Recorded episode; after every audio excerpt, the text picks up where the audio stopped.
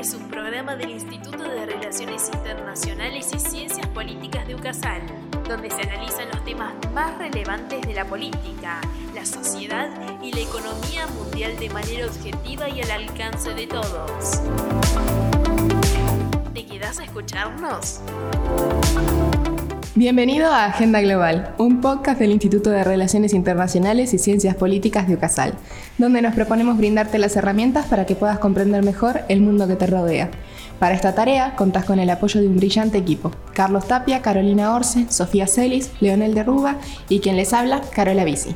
Consideramos como un tema interesantísimo para tratar el día de hoy el collar de perlas de China, la geopolítica de la potencia en el Índico. La estrategia china del collar de perlas es una de las mayores apuestas de Pekín para alcanzar sus objetivos geopolíticos.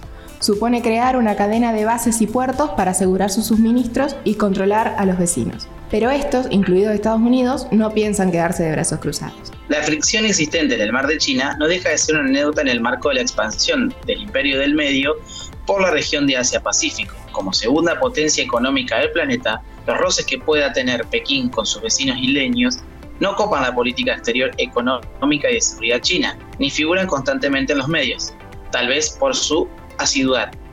Sin embargo, estas acciones y lugares se sitúan dentro de una estrategia mucho más amplia.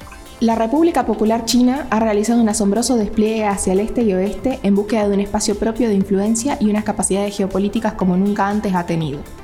Hacia su vertiente oriental, está desarrollando un acercamiento político a todo el continente americano, especialmente la región latinoamericana.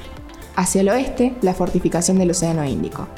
Ese océano está siendo testigo de cómo se posiciona militarmente China en lo que se ha llamado el collar de perlas, ante el temor de los países costeros y cierta pasividad estratégica de Estados Unidos. La seguridad comercial y en especial energética de Pekín está sujeta a las dificultades geográficas del sudeste asiático, a la densidad del tráfico marino y a las conflictivas relaciones con muchos de los países del este y sudeste continental. Puesto que su flota mercante discurre habitualmente por aguas políticamente desfavorables, China ha emprendido una política de diversificación de rutas comerciales para no depender excesivamente del camino que hoy utiliza masivamente.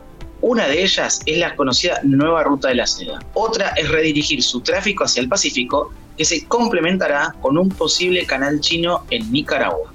Mientras se van concretando estos proyectos a largo plazo, la potencia comunista en el corto y mediano plazo ha ido posicionándose a lo largo del litoral sudasiático con bases militares y logísticas que le permiten establecer puntos de control e influencia sobre los mares del sudeste asiático y el Océano Índico. Ya lejos de las costas chinas para proteger tanto sus exportaciones como sus cada vez mayores necesidades energéticas y de paso obtener una posición privilegiada de cara al control naval de toda la zona sudeste y surasiáticos, lo que redunda a largo plazo en un control político, económico y militar envidiable en toda la zona. Estas bases han ido colocándose en los pocos países amigos que China posee en Asia, pero que son suficientes como para haber conseguido posicionarse desde la propia isla china de Hainan hasta el Mar Rojo en una cadena de bases, o metafóricamente un collar de perlas, cuya función radicará en proyectar la influencia del poder chino desde el mar de China Meridional hasta el Cuerno de África. Como ejemplos de este collar de perlas encontramos la base, en su mayoría navales, del Golfo de Bengala, Birmania, de Chittagong en Bangladesh, de Hambantota en Sri Lanka, Guadar en Pakistán, las Islas Maldivas o Djibouti. Los propios medios del ejército chino, que en realidad son del Partido Comunista, están encaminados hacia esta estrategia de dominio naval regional. Actualmente, y así parece que va a ser por, aún más años, tanto la Armada China como sus fuerzas aéreas presentan carencias en calidad en comparación con los japoneses y en calidad y cantidad con Estados Unidos. A pesar de esta debilidad respecto con las grandes fuerzas del Pacífico, las chinas son abrumadoramente superiores en el Océano Índico. Su único rival en esa zona podría llegar a ser India, pero hoy va bastante por detrás de la potencia china en cuestiones navales, así como en presupuesto militar. El imperio del medio posee una superioridad manifiesta, incluidas armas nucleares cuya efectividad radica en la disuasión que generan.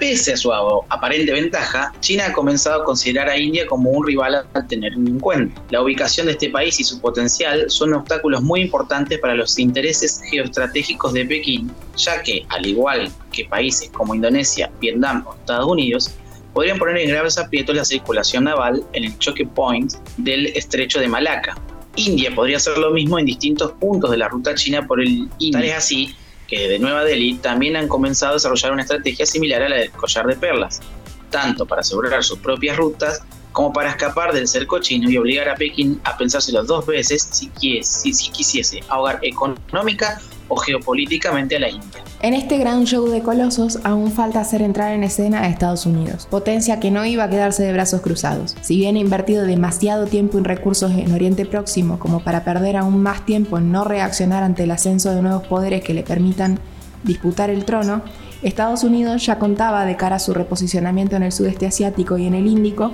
con relaciones políticas sólidas y bases plenamente operativas, lo que ha supuesto una gran debilidad estratégica para los chinos, como es tener que empezar desde cero a la hora de desarrollar su estrategia del collar de perlas.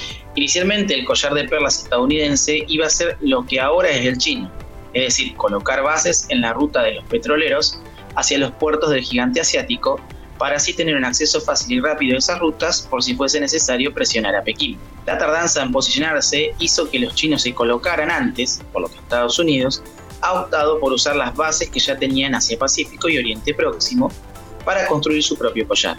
La finalidad de esta maniobra es meramente preventiva y defensiva y responde a las intenciones estadounidenses de despliegue de su influencia en Asia-Pacífico como punto vertebral de la política exterior de los años venideros. Su intención es no quedar por detrás del ritmo que actualmente lleva e imprime Pekín. El cerco estadounidense es así más amplio que el chino. En cierta manera se lo pueden permitir sus alianzas en la zona, que son más numerosas, así como su capacidad militar de despliegue y radio de acción más amplios y potentes que los que puede tener actualmente China. Tampoco tiene más misterio que ser una nueva doctrina de contención para que no pueda extenderse más allá del Pacífico ni al oeste de Pakistán, Afganistán y las repúblicas exsoviéticas de Asia Central como estuvimos escuchando, esta política china y también las respuestas de sus países más cercanos como de Estados Unidos se encuentra enclavada en lo que conocemos ahora como el mundo multipolar.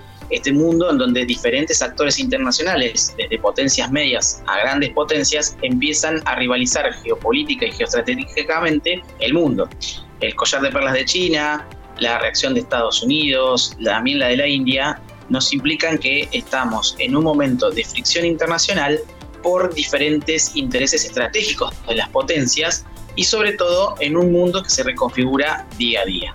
Con esta reflexión de mi compañero llegamos al final de nuestro programa de hoy, buscando como siempre traerte temas de interés sobre la realidad internacional.